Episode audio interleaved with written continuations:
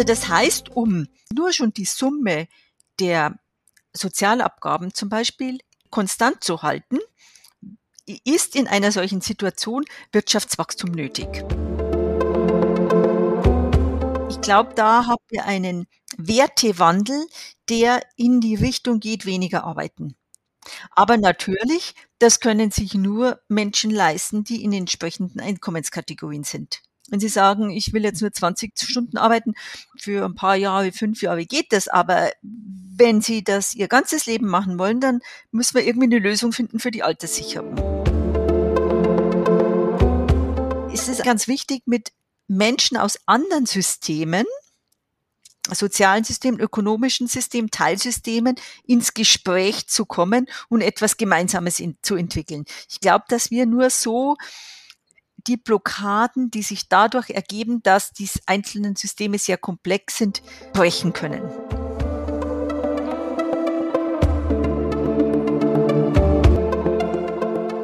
Das war Emi Seidel und damit sage ich Hi und herzlich willkommen zur vierten Folge von Future Economies. Ich heiße Henny und freue mich, dass ihr wieder eingeschaltet habt. Ein Hallo auch von mir. Ich heiße Sarah und freue mich darauf, heute über eine Systemfrage zu sprechen, die in unseren Folgen schon öfters angeklungen ist. In dieser Folge möchten wir wiederum eine neue Perspektive zu dem Thema aufzeigen. Denn was häufig in der Debatte untergeht, ist die Tatsache, dass super wichtige, ich sag mal Institutionen in unserer Gesellschaft, wie zum Beispiel die Krankenversicherung und die Rentenversicherung, auch darauf aufbauen, dass die Wirtschaft weiter wächst. Wenn wir nun aber aus ökologischen Gründen eine Wirtschaft anstreben, die nicht mehr das vorderste Ziel hat zu wachsen, dann stellt sich natürlich die Frage, was mit diesen Sicherungssystemen passiert. Denn an denen wollen wir schließlich festhalten. Deswegen wollen wir uns in dieser Folge damit auseinandersetzen, wie überhaupt der Zusammenhang zwischen Wirtschaftswachstum und sozialen Sicherungssystemen aussieht. Das, so viel vorweg, hat laut der Postwachstumsökonomin Irmi Seidel ganz viel damit zu tun, wie wir unsere Arbeitswelt und die Erwerbstätigkeit gestalten. Kritisieren kann man daran ja einiges, aber wir möchten wissen, wie sehen konkrete Alternativen aus? Ein Vorschlag klingt zunächst verblüffend, aber könnte man das Problem lösen, indem wir alle insgesamt weniger arbeiten? Zuletzt schauen wir uns noch den dritten Baustein an, der für Irmi Seidel den nachhaltigen Umbau unseres Wirtschaftssystems abschließt. Denn Renten und Krankenversicherungen sind darauf angewiesen, dass der Staat auch entsprechende Einnahmen hat, um für diese Versicherungen aufzukommen. Diese Einnahmen stammen vor allen Dingen aus Steuern. Und hier setzt der dritte Baustein an. Eine ökologische Steuerreform soll die Einnahmen für den Staat so verändern, dass wir die vorgeschlagene neue Arbeitswelt und Erwerbstätigkeit auch umsetzen können. Das klingt erstmal wahnsinnig kompliziert, aber genau deswegen wollen wir uns die Zeit nehmen, um darüber zu sprechen. Damit ihr aber auch wisst, wer heute diese Thesen vertritt, kommen wir zunächst zu unserem Gast, Emi Seidel. Als ökologische Ökonomin forscht sie bereits seit vielen Jahren zu den Herausforderungen des vorsorgenden Wirtschaftens und wie wir im Sinne einer ökosozialen Marktwirtschaft die Wachstumszwänge überwinden können. Sie ist Leiterin des Forschungsinstituts Wirtschafts- und Sozialwissenschaften an der Eidgenössischen Forschungsanstalt für Wald, Schnee und Landschaft in Zürich. Zusätzlich hat sie als wachstumskritische Ökonomin gemeinsam mit Angelika Zahn mehrere Bücher zum Thema Postwachstum veröffentlicht. Wir freuen uns sehr, heute mit ihr sprechen zu können und begrüßen Sie daher sehr herzlich bei uns in der Sendung, Frau Seidel. Hallo, freut mich sehr. Starten möchten wir auch in dieser Folge mit einer persönlichen Frage. Gab es für Sie einen ausschlaggebenden Moment oder ein ausschlaggebendes Ereignis, das Sie dazu bewegt hat, sich dem Thema ökologische Ökonomie zu widmen?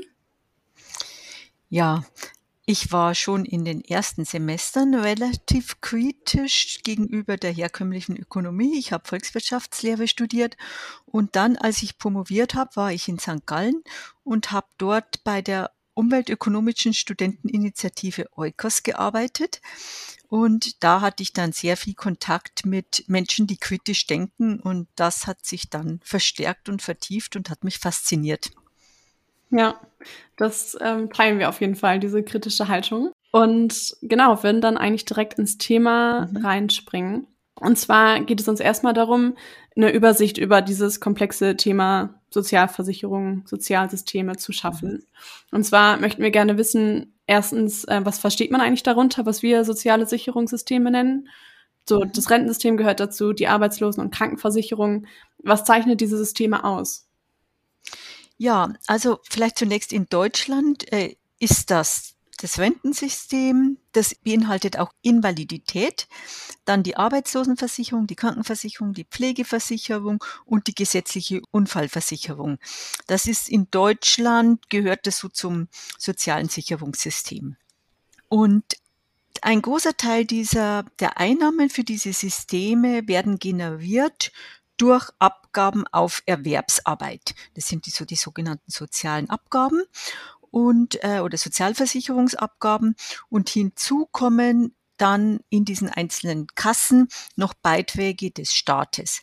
Also beispielsweise in der Rentenversicherung äh, gibt der Staat noch 25 Prozent aus dem allgemeinen Steuertopf, um die Rente zu finanzieren. Und man kann vielleicht noch etwas sagen. Es gibt unterschiedliche Sozialsicherungssysteme. Sie merken Sie ja auch, wenn Sie in andere Länder gehen. Mhm. Wir haben in Deutschland relativ stark das Versicherungsmodell, wobei eben Bürgerinnen durch ihre Prämie in die einzelnen Bereiche einbezahlen. Aber wie ich schon gesagt habe, auch noch mit öffentlichen Geldern. Und demgegenüber steht das Beverage-System, wo die, die Sozialsysteme oder das Sozialsystem gänzlich aus dem öffentlichen Haushalt finanziert wird. Vielleicht ein Beispiel ist das englische mhm. NHS, das der Staat finanziert.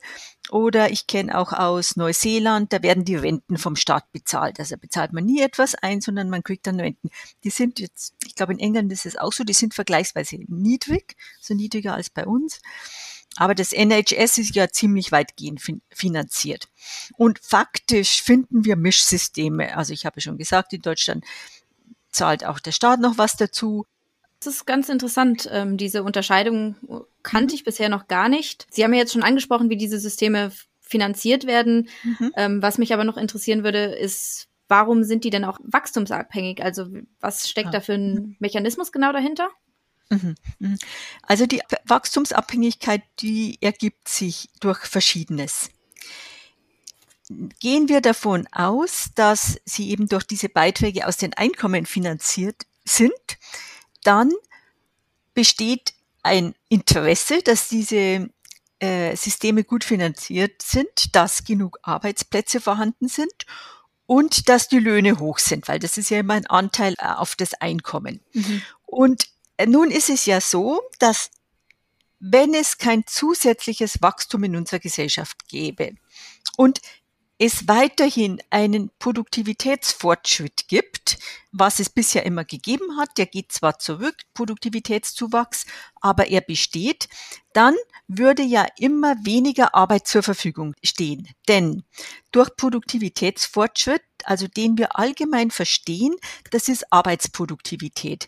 Eine gewisse Summe des BIPs wird mit weniger Arbeit hergestellt, weil die Maschinen schneller und besser und so weiter sind oder vielleicht auch es organisatorischen Fortschritt gibt. Das heißt, mhm. es wird Arbeit frei durch den Produktivitätsfortschritt.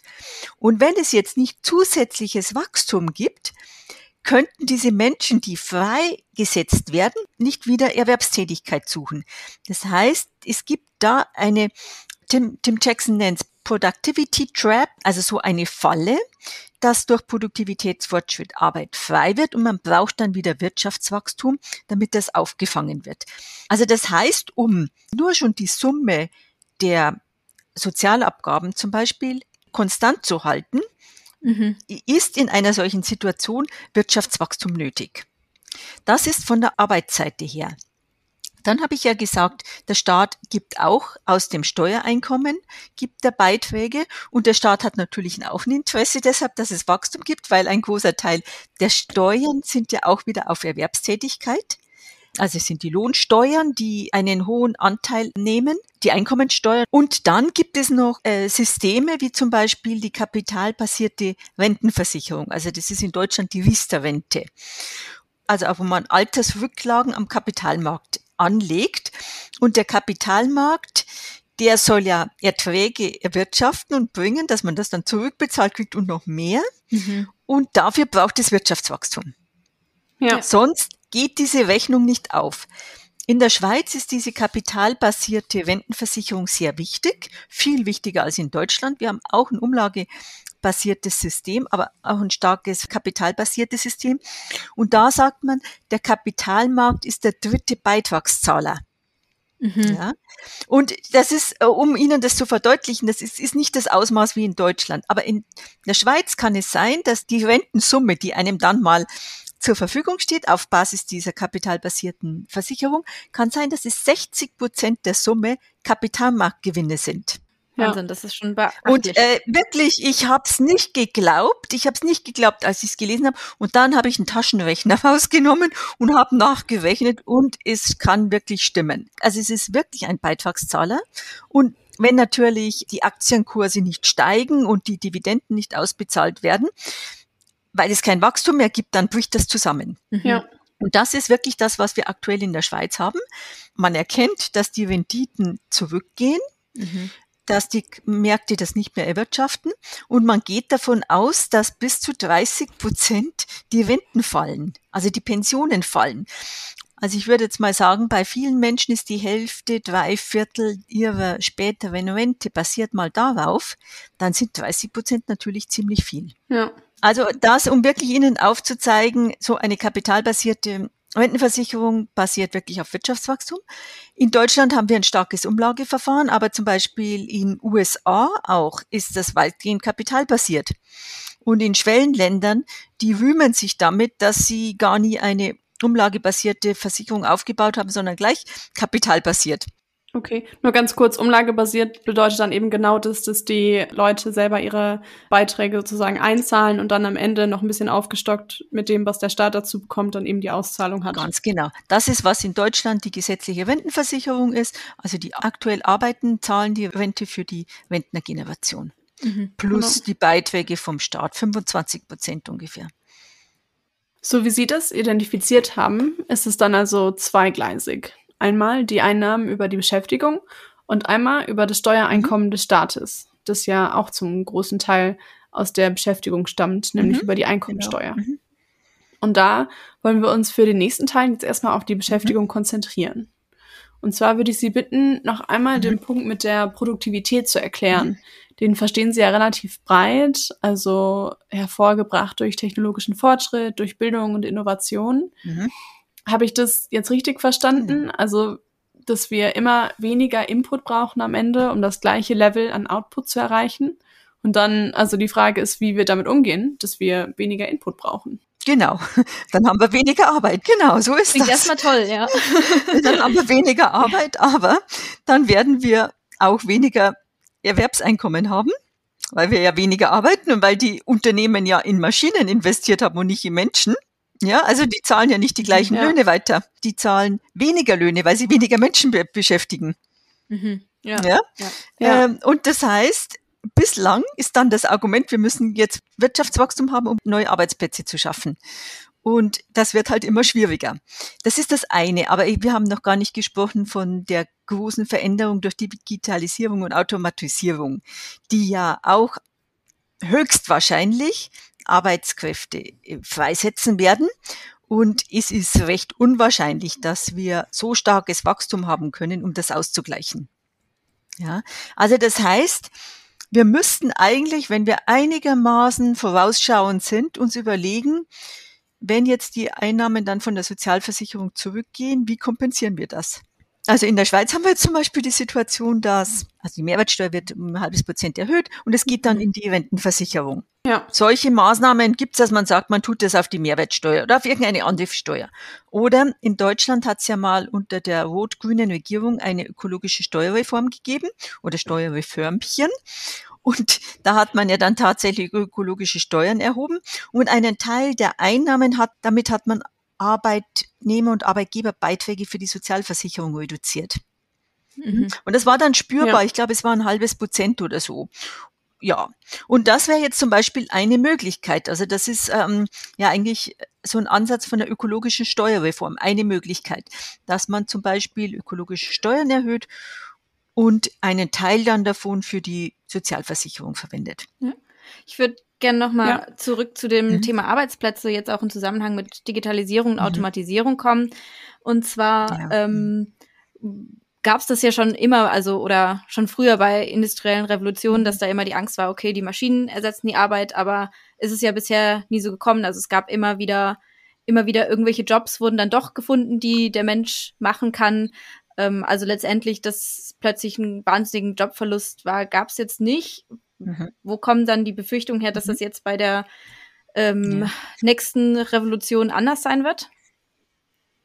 Ja, also wir müssen sehen, bei den früheren großen technischen Umbrüchen hat immer der nächste Sektor die Arbeitskräfte aufgenommen. Also bei der landwirtschaftlichen Industrialisierung hat der Industriesektor die Arbeitskräfte aufgenommen. Also in den 50er Jahren sind die Menschen, wir haben ja wahrscheinlich in Deutschland auch 40 Prozent der Arbeitskräfte waren in der Landwirtschaft. Ich habe nicht mehr die genauen Zahlen, aber ungefähr so ist es. Und die sind dann in die Industrie vor allem gegangen. Die sind Industriearbeiter geworden oder Gewerbe und Handwerk und so weiter. Also der Industriesektor hat die mhm. aufgenommen.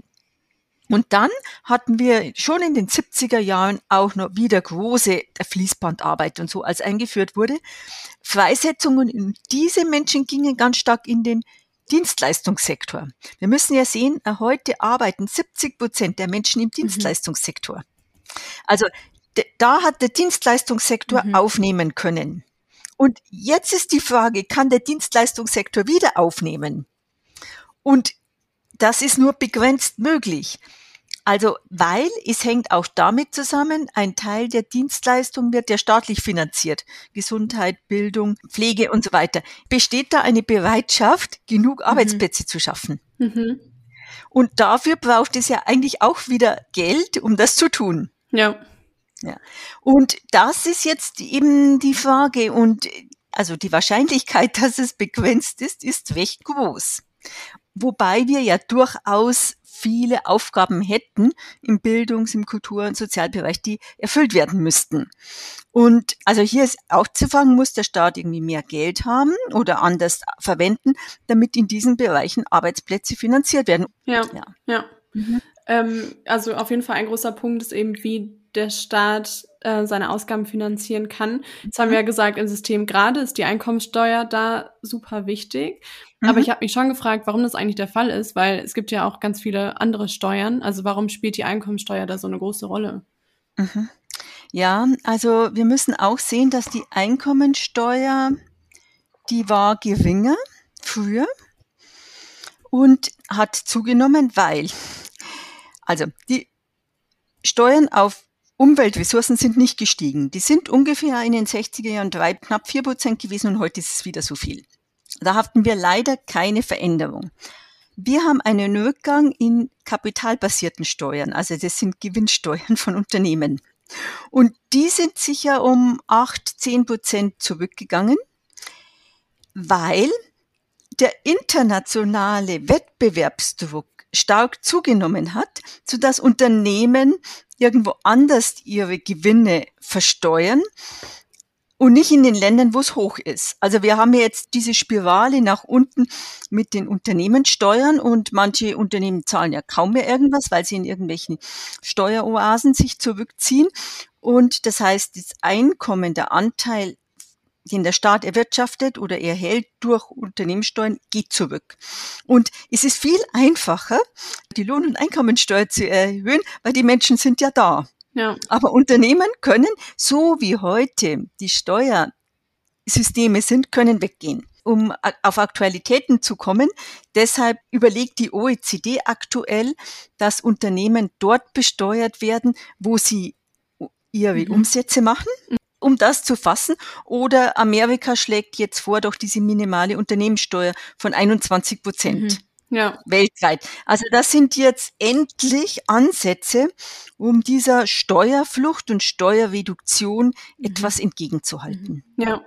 Das führt jetzt schon super weit in den internationalen Steuerwettbewerb. Ja, ja. Ähm, aber ja, es ist super spannend und komplex. Also wir haben ja mhm. zumindest jetzt schon mal das Problem festgehalten, dass eben, ja, der Staat Finanzierungsquellen auftun muss und dass es eben stark damit zusammenhängt, ähm, wie sich die Arbeitsplätze entwickeln.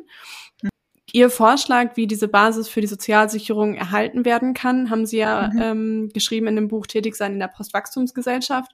Mhm. Können Sie Ihren Gegenvorschlag dann präsentieren? Also wie wir das uns jetzt vorstellen genau. könnten. Ja. Ja. Ja. Ähm, also das sind unterschiedliche Elemente. Aber ich fange vielleicht mit Arbeit an. Okay.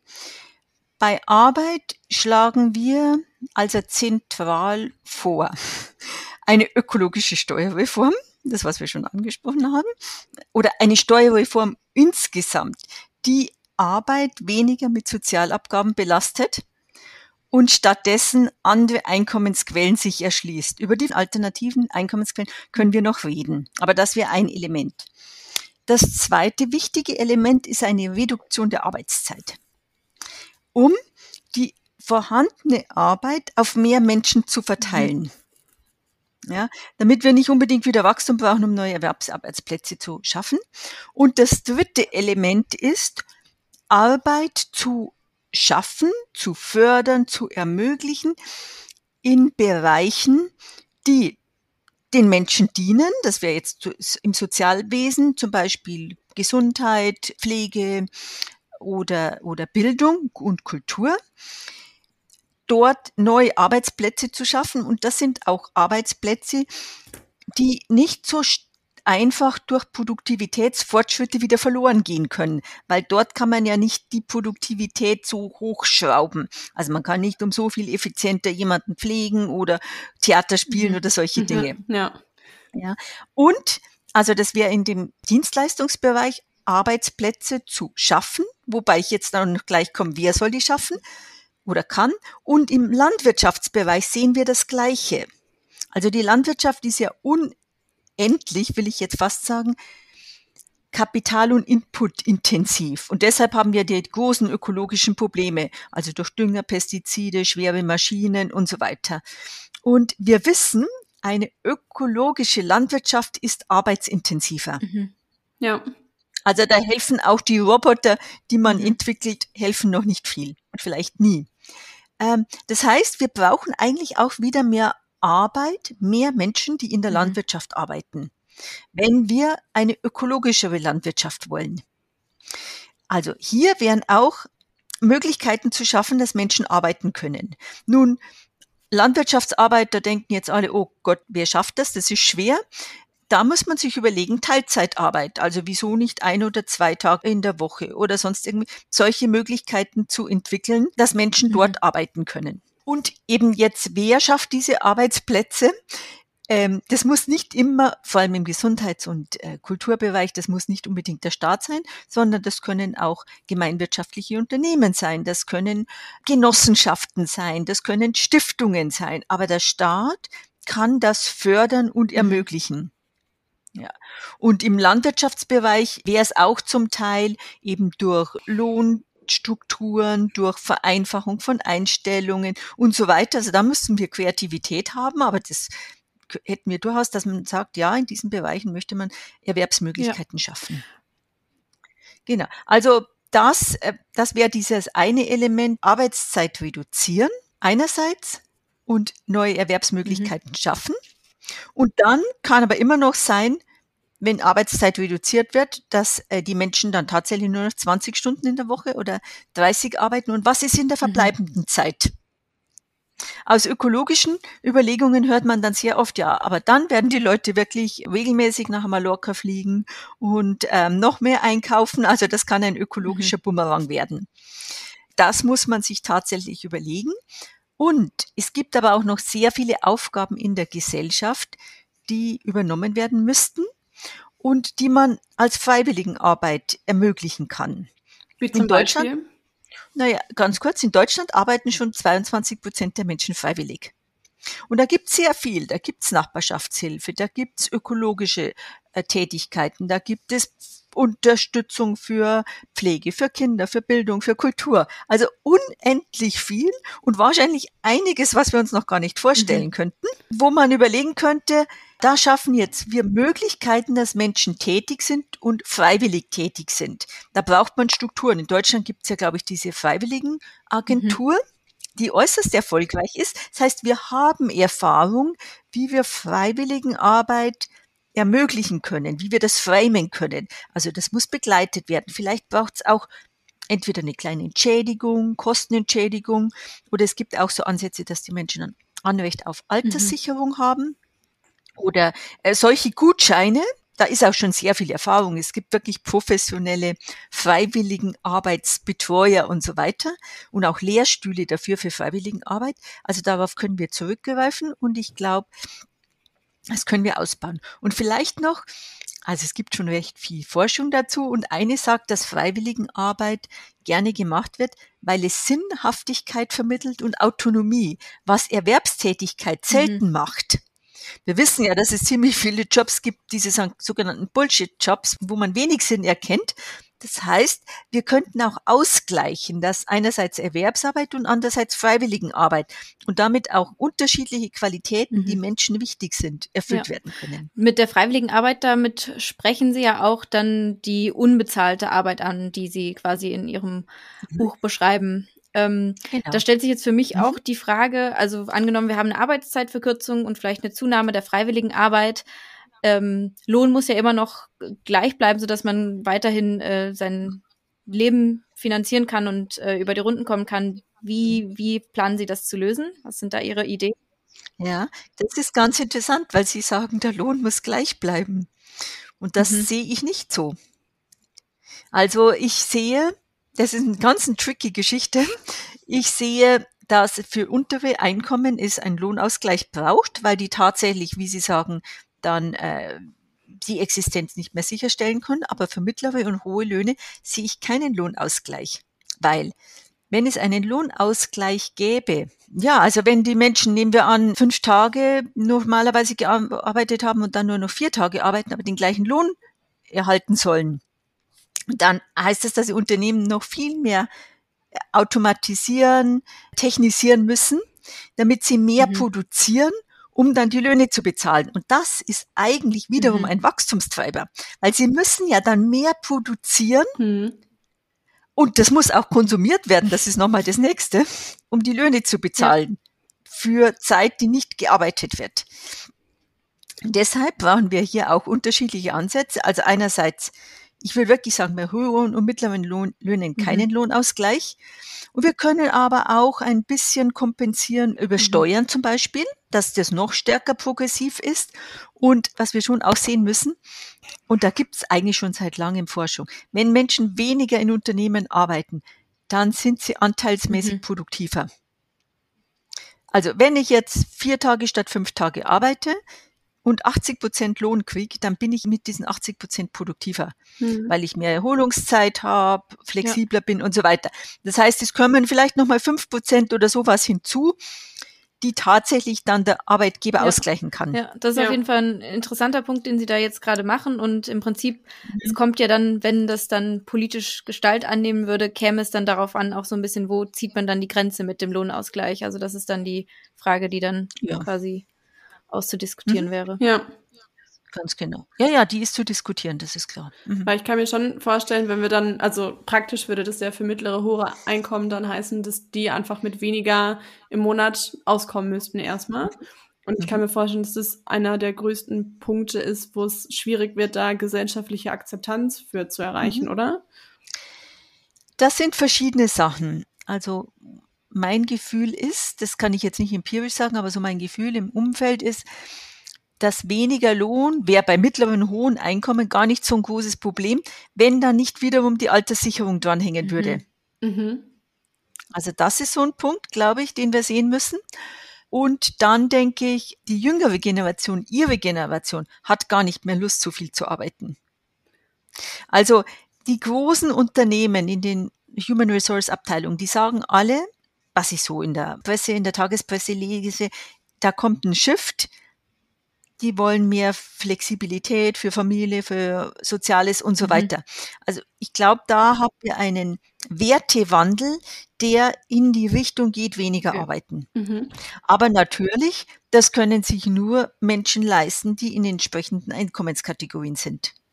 Ja, aber wir müssen uns auch überlegen, ob man nicht durch diese freiwilligen Arbeit, Eigenarbeit, Subsistenzarbeit wiederum einen Teil einen kleinen Teil der eigenen Subsistenz selbst sichern kann.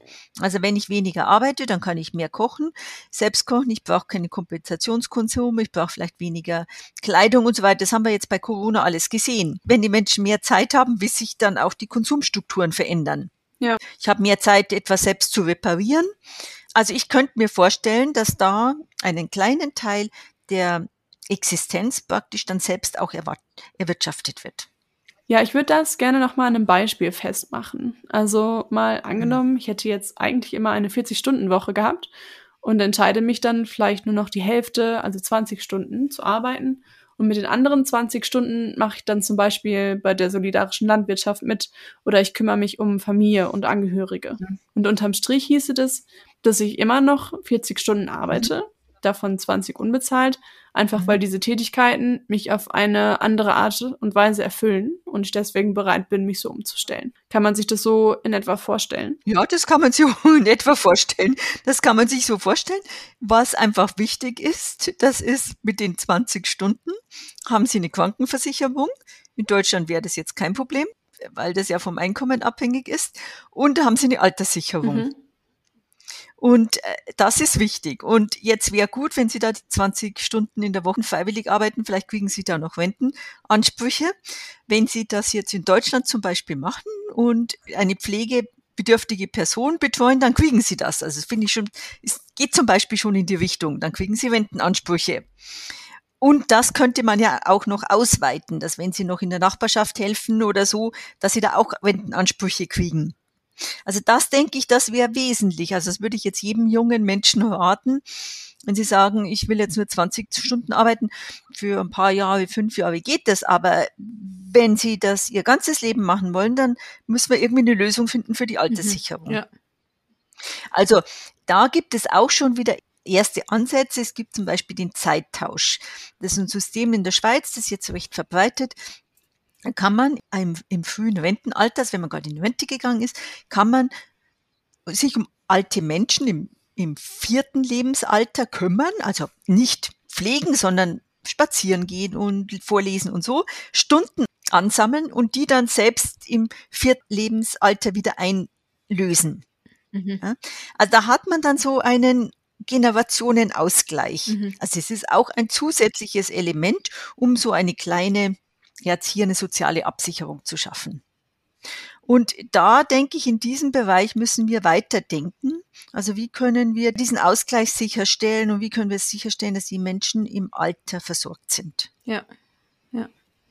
Genau. Und da kommen wir auch wieder ganz weit, weil dann kommt zum Beispiel auch der Aspekt rein, wie viel kostet die Wohnung, ja. wenn die Menschen alt sind? Ja, wenn man in Berlin in irgendeiner Wohnung ist, die einem amerikanischen Pensionsfonds gehört, der nur Gewinn rausnehmen will, dann ist das natürlich schwierig.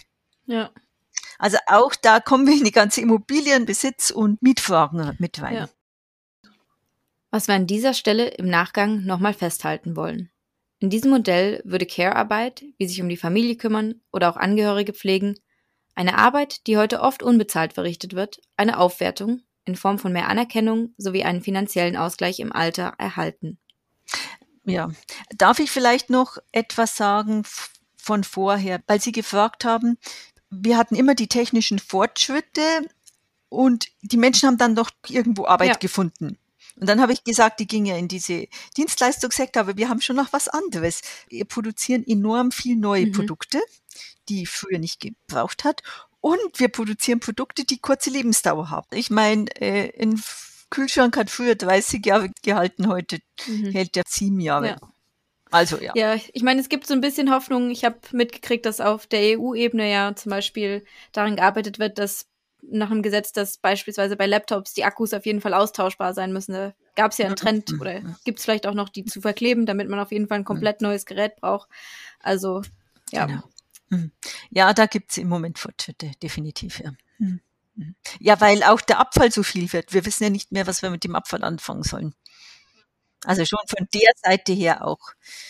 Ja, großer Punkt. Super, dann ähm, würde ich jetzt erstmal den Punkt hinter die Erwerbseinkommensdiskussion setzen und mhm. dann weitermachen mit dem großen Punkt ökologische Steuerreform. Mhm. Denn, also wir haben jetzt schon gesehen, soziale Sicherungssysteme sind wachstumsabhängig und eben mit der Frage verknüpft, ähm, wie die Erwerbsarbeit abläuft. Mhm. Ähm, so, jetzt hört sich ökologische Steuerreform erstmal ziemlich umfassend an. Ähm, wie mhm. sieht denn da genau der Vorschlag aus? Welches Ziel wird damit verfolgt und was für gesamtwirtschaftliche Konsequenzen hätte das? Mhm. Also die ökologische Steuerreform wird, ich würde sagen, seit den 80ern gefordert. Ursprünglich basierend auf der Überlegung, dass ökologische Ressourcen zu günstig sind. Mhm. Hm? Weil von ökologischen Ressourcen jetzt Öl oder Steine oder Metalle oder so weiter, zahlen wir ja letztendlich nur die Förderung, mhm. dann den ganzen Transport und so weiter. Aber für die Ressource als solche selbst zahlen wir ja nichts. Mhm. Ja. ja. Und wir zahlen auch keine Abschreibung. Also jedes Fabrikgebäude haben wir eine Abschreibung. Und am Ende der Abschreibungsperiode hat man das Geld beiseite gelegt, dass man das wieder ersetzen kann. Mhm. Aber bei natürlichen Ressourcen machen wir das nicht. Ja. Also da die Überlegung, wir müssen die Ressourcen besteuern, teurer machen, damit effizienter, äh, sparsamer mit ihnen umgegangen wird. Das ist das eine, aber auch um ökologische Kosten, die ihre Nutzung involviert, zu internalisieren. Sie kennen ja das Konzept von äh, externen Kosten. Ja, ja, genau. Und um das zu internalisieren, kann man eine Steuer oder eine Abgabe erheben. Also da gibt es dann viele Diskussionen, ob das eine Steuer ist oder ob es eine Abgabe ist, woran sich das orientiert mhm. und so weiter. Also das sind so einzelne Elemente wie ökologische Abgaben. Und dann haben Personen gesagt, ja, wir, wir müssen das in eine Steuerreform einbetten, weil wir hätten diese Einnahme aus der Besteuerung ökologischer Ressourcen, aber dann sollten wir doch gleichzeitig eben zum Beispiel die Sozialabgaben mhm. verringern. Mhm. Ja. Und das sind so diese Wurzeln einer ökologischen Steuerreform. Oder Steuerreform besser wäre eigentlich noch Finanzreform. Mhm. Ökologische Finanzreform. Weil dann schaut das, das breiter an. Also dann sind die Sozialabgaben drin, vielleicht auch, wie stark wird Kapital besteuert und so weiter, also dass man sich das ganz anschaut. Und da gibt es wirklich Vorschläge seit den 80ern. Ja. Und auch eine ganz große Diskussion, dass man das macht. Und vor diesem Hintergrund hat ja dann auch die grün-rote Regierung in Deutschland das eingeführt eine ökologische Steuerreform. Ist nicht sehr weit gegangen, aber man hat es wirklich versucht und es hat tatsächlich eben die, wie ich vorhin schon gesagt habe, die Sozialabgaben entlastet. Wurde denn ähm, diese Reform, die damals stattgefunden hat, ist die erhalten geblieben oder wurde die dann abgewickelt? Ja. Nein, nein, sie ist erhalten geblieben. Das gilt immer noch. Aber das Problem ist, die Steuersätze sind nicht angepasst mhm. worden. Also die, die Steuersätze für natürliche Ressourcen, also für Öl und so weiter, sind nicht angepasst worden. Die sind immer noch die gleichen, hm. so dass wenn Sie sich jetzt heute die Einnahmen vom Staat anschauen, anteilsmäßig, weil der Gesamthaushalt ja gewachsen ist, aber die ökologischen Abgaben, die Einnahmen aus ökologischen Abgaben sind nicht viel gestiegen. Ja. Okay. So dass, also es war zwischendrin war es fast fünf Prozent des Staatshaushaltes und jetzt sind es wieder nur vier Prozent. Und eigentlich wollte die Koalition damals die ökologische Steuerreform ausbauen, hat sie aber nicht gemacht. Okay, ja. Mhm. Und die aktuelle CO2-Steuer, die ist auch ein Schritt dahin, das weiter auszubauen? Oder wie würden Sie das einordnen? Ja, die ist ein mhm. Schritt. Das Interessante ist halt, eine CO2-Steuer wird stark diskutiert wegen dem Klimawandel. Mhm. Und es ist klar, wir müssen die CO2-Emissionen reduzieren. Weil was die ökologische Steuerreform gemacht hätte, die hätte mehr bei den mhm. Quellen angesetzt und nicht bei den Senken. Ja, eine CO2-Steuer setzt bei der Senke ja. an. Ja. Und äh, eigentlich wäre es immer besser, bei der Quelle mhm. anzufangen und anzusetzen. Aber das ist politisch und machtpolitisch verpönt. Man schraubt lieber irgendwo an den Senken ein bisschen mhm. um. Mhm. Und ökologische Steuerreform, die hätte halt mehr bei den Quellen angesetzt oder damals. Ja. Genau. Aber ich denke, wir müssen jetzt aktuell unbedingt mit den CO2-Emissionen runter. Das ist klar. Von daher ist es schon sinnvoll, die jetzt zu besteuern und nicht jetzt irgendwie nochmal eine Energiesteuer einzuführen. Aber wir haben natürlich auch viele andere Ressourcen, die wir besteuern müssen. Wie Steine, wie Metalle. Das ist ja alles unendlich mhm, günstig. Ja.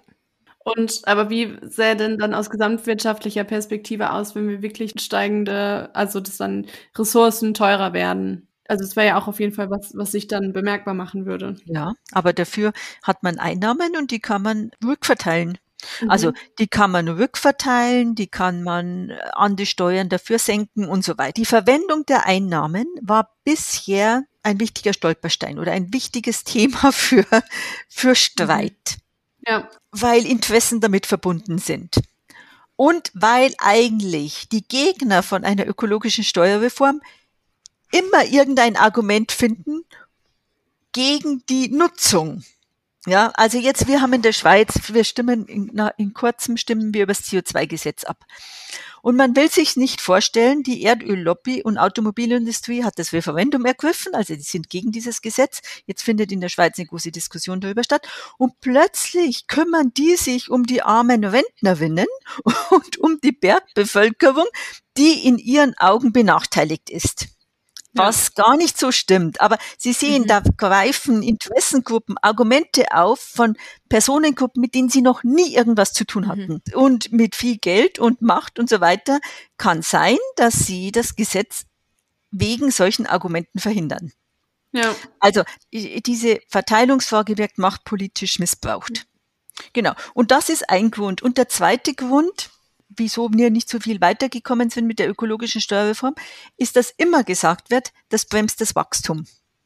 Und das ist eigentlich auch einer wichtiger Grund, weshalb ich mich mit diesem Thema dann noch stärker beschäftigt habe mit Wachstum, weil das Wachstumsargument jegliche Umweltpolitik erschwert beziehungsweise verhindert. Und das haben wir besonders gesehen bei der ökologischen Steuerreform. Da ist es, oh, das bremst das Wachstum, das geht nicht. Und dann kommen natürlich alle Zusatzargumente, die wir vorher gesehen haben, Arbeitsplätze, Einnahmen vom Staat und so weiter. Und das ist eine Erklärung, weshalb wir mit dieser ökologischen Steuerreform nicht weiter sind. Ja. Obwohl wir aus Modellierungen wissen, dass eine ökologische Steuerreform sogar das Wachstum voranbringen würde, am Anfang, weil Innovationen generiert werden mhm. würden. Ja. Ja, aber die Kräfte, die gegen eine ökologische Steuerreform sind, bringen alle Argumente dagegen. Ja, ja.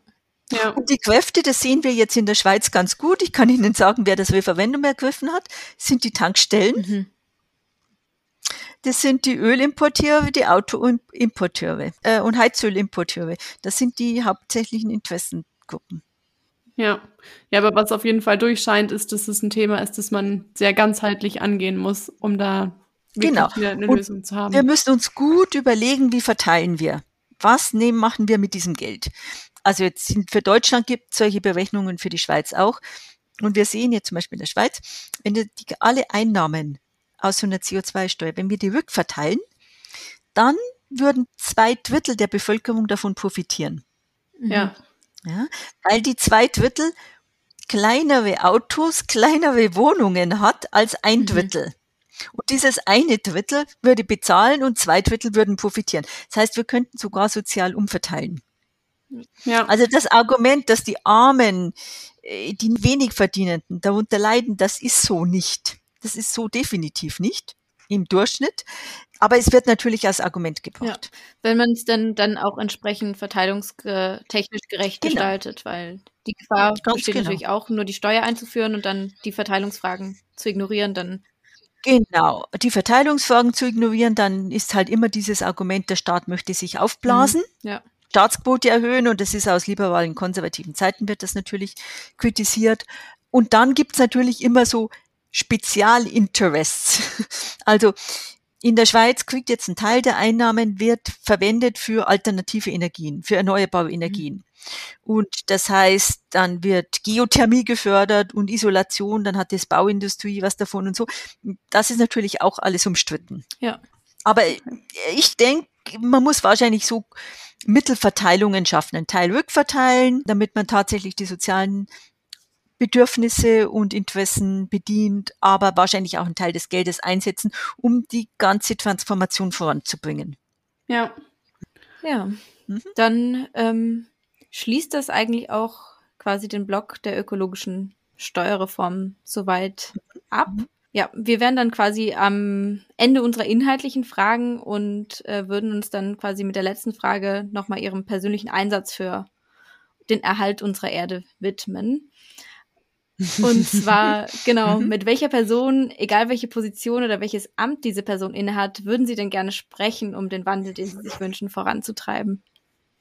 Mhm. Also ich würde nach ganz kurzer, nach ganz kurzem Nachdenken würde ich sagen, junge Leute und Studierende. Mhm. Weil ich glaube wirklich, das ist wichtig, dass äh, man mit jungen Menschen diskutiert, die Überlegungen, die bisher bestanden haben, aufzeigt und da sind noch nicht solche Vorurteile, die sind noch nicht auf einen gewissen Pfad eingespurt, wo sie denken, es geht nicht anders, es muss so sein. So, also das finde ich wirklich ganz wesentlich, äh, mit jungen Menschen zu reden und und zu diskutieren, mhm. ja. Also das finde ich ziemlich wichtig. Ähm, und dann, was ich auch noch wichtig finde, wir kommen ja wenig voran, weil die einzelnen sozialen Systeme sehr komplex und zum Teil starr sind. Also das ganze Gesundheitssystem oder Sozialsystem oder Gewerkschaften zum Beispiel. Und die große Frage ist, wie bringen wir diese Systeme zusammen? Mhm. Also wie können Gewerkschaften mit Arbeitgebern und mit Umweltverbänden zum Beispiel reden? Ja, in Deutschland sieht man das ja die ganze Schwierigkeit mit dem Kohlekompromiss oder mhm. Automobilumbau. Also äh, es ist ganz wichtig, mit Menschen aus anderen Systemen, sozialen Systemen, ökonomischen Systemen, Teilsystemen ins Gespräch zu kommen und etwas Gemeinsames in, zu entwickeln. Ich glaube, dass wir nur so die Blockaden, die sich dadurch ergeben, dass die einzelnen Systeme sehr komplex sind, brechen können. Mhm. Ja, also wirklich so ein, ein Plädoyer für einen Dialog über die eigenen Gruppen und Systeme hinaus. Okay. Ja, super. Dann bedanken wir uns für das sehr lehrreiche mhm. Gespräch, Frau Seidel. Vielen Dank, dass Sie bei uns waren. Ja, hat mich gefreut. Alles Gute. Damit sind wir auch am Ende unserer vierten Folge. Was nehmen wir mit? Unsere Sozialsysteme ruhen auf Wirtschaftswachstum. Ohne dieses brechen sie irgendwann zusammen, da die Finanzierung fehlt. Wenn konsequenter Klimaschutz einen Rückgang im Wirtschaftswachstum bedeutet, dann müssen wir uns folglich überlegen, wie wir unsere sozialen Sicherungssysteme anders finanzieren können, wenn wir weiterhin von ihnen profitieren wollen. Systeme sind wahnsinnig komplex, aber das darf uns nicht davon abhalten, uns mit ihnen zu beschäftigen.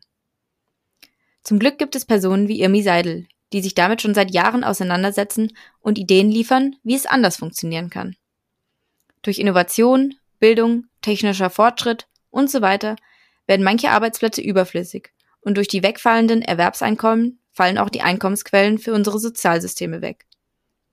Bislang wurden immer neue Arbeitsplätze geschaffen, um weiterhin Wirtschaftswachstum aufrechtzuerhalten und somit unter anderem eine Finanzierung dieser Systeme zu sichern. Um aus dem Kreislauf der Arbeitsproduktivität auszubrechen, schlägt Frau Seidel vor, verstärkt auf Arbeitszeitreduzierung und freiwillige Arbeit zu setzen und mit der ökologischen Steuerreform eine andere Finanzierungsquelle für unsere Sozialsysteme zu schaffen. Kern dieser Steuerreform wäre vor allem, ökologische Ressourcen zu besteuern und somit an der Quelle anzusetzen und unsere Umwelt mit einem Preis zu bemessen. Unsere vierte Folge war also sehr davon bestimmt, wie die Welt anders aussehen könnte. Wenn wir Alterssicherung und Krankenversicherung weniger davon abhängig machen würden, wie viel wir arbeiten wenn wir unsere zukünftigen Arbeitsbiografien neu denken und sich Werte wie sinnhaftes, selbstbestimmtes Arbeiten und die Wertschätzung gegenüber Freizeit mehr durchsetzen. Wenn wir entsprechend unser Steuersystem danach ausrichten, dass ökologische Ressourcen so besteuert werden, dass keine externen Kosten anfallen und so umverteilt wird, dass eine Mehrheit der Gesellschaft davon profitiert.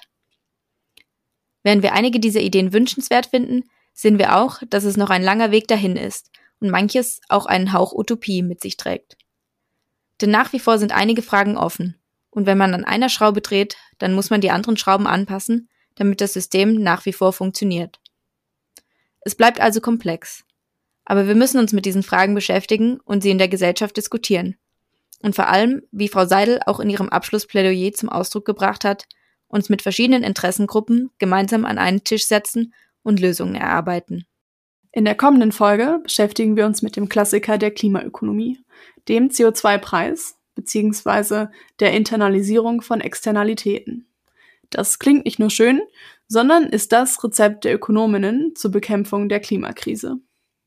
Dadurch, dass die Produktion und der Konsum von klimaschädlichen Gütern teurer wird, kauft man automatisch weniger davon. So das Prinzip. Bisher konnte der CO2-Preis seine sogenannte Lenkungswirkung allerdings noch nicht entfalten. woran das liegt und wie sich ein höherer Preis auf unser Leben auswirken würde. Darüber sprechen wir in unserer fünften Folge. Wir hoffen, euch hat die Folge gefallen. Anregungen, Kritik oder einfach ein kurzes Hallo? Wir freuen uns über eure Nachrichten. Sendet uns einfach eine Mail an hallo at future-economies.de. Und damit sagen wir Tschüss. Bis zum nächsten Mal.